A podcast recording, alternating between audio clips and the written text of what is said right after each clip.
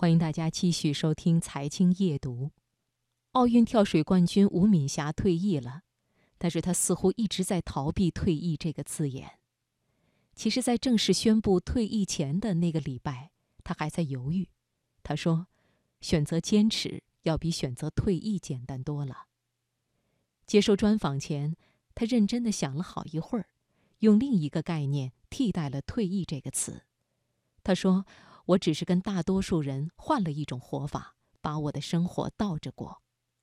小时候，别人天天玩，尝试新东西，我就只能去跳水，天天做同一件事。现在三十多岁了，别人选择稳定的工作，天天去做同一件事，而我却从跳水中回来了。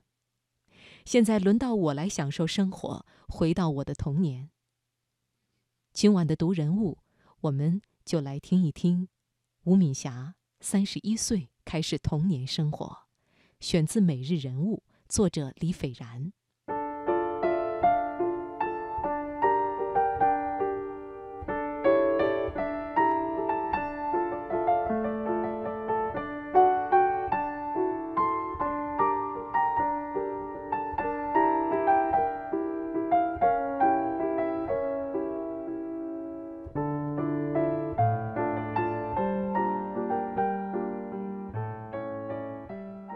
在倒置的生活里，吴敏霞经历了一个漫长的职业体育生涯。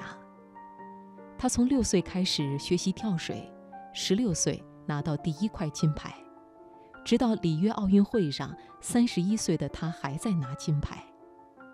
在二十五年的职业生涯中，她是中国第一位获得五枚奥运金牌的女运动员，历史上唯一连续四届。蝉联奥运金牌的跳水选手，这段生活就要结束了，但是新的生活还是一张尚未展开的白纸。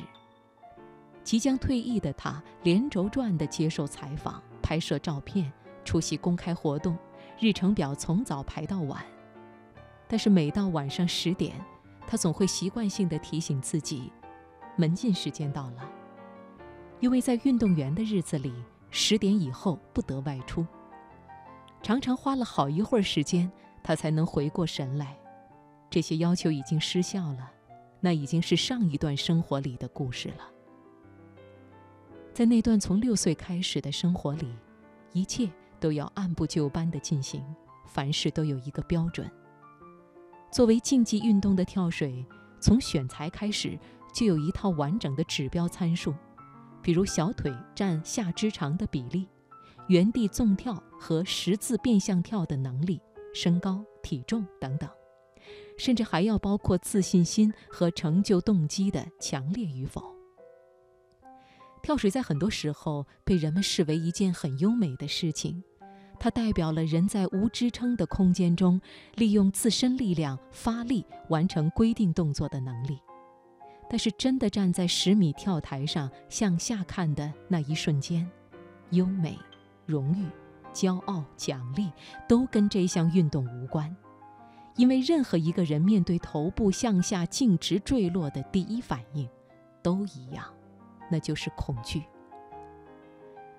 对于小跳水学员而言，克服这种恐惧也是第一个门槛。吴敏霞说。他已经记不得初次登台跳水时自己是紧张、兴奋还是恐惧，他只记得一个信念：练不好就会被退回去，所以我要赢。就这样，他通过一年五百个小时的练习来对抗这种本能的恐惧，并且从跳水这件事中寻找乐趣。按照跳水运动员的训练标准，他每周训练至少六天。重复三千次跳水动作，来保证自己在起跳腾空后那个无支撑的环境里，能够精准地控制自己的身体，严格按照标准完成动作。吴敏霞说：“跳得越久，越能感受到跳水这项运动的执拗，没人对抗，每天都是自己跟自己较劲，但是又不敢停下来歇一歇，生怕一歇状态就没了。”于是，这种不停歇的状态一直持续了二十五年。吴敏霞说：“跳水给我带来的最大快乐，就是每天都在重复练习同一类动作后，真的在比赛场上能把这个动作发挥到极致的那种成就感。这种感觉我非常享受。”在他的记忆里，最值得骄傲的是2012年伦敦奥运会决赛，自己的五个动作全部发挥出色。然而，即便是喜悦，也要按照标准、有节制地表达。虽然那是他记忆中最开心的一天，但是在现场，他却只能显得很平静，甚至并没有任何庆祝。他说：“教练常会说，不要表现得太张扬，你的兴奋对别人看来就像是一种施压，因为人家还要比赛，所以我总是压制着。”慢慢的心情就平静下来，也不觉得那么兴奋了。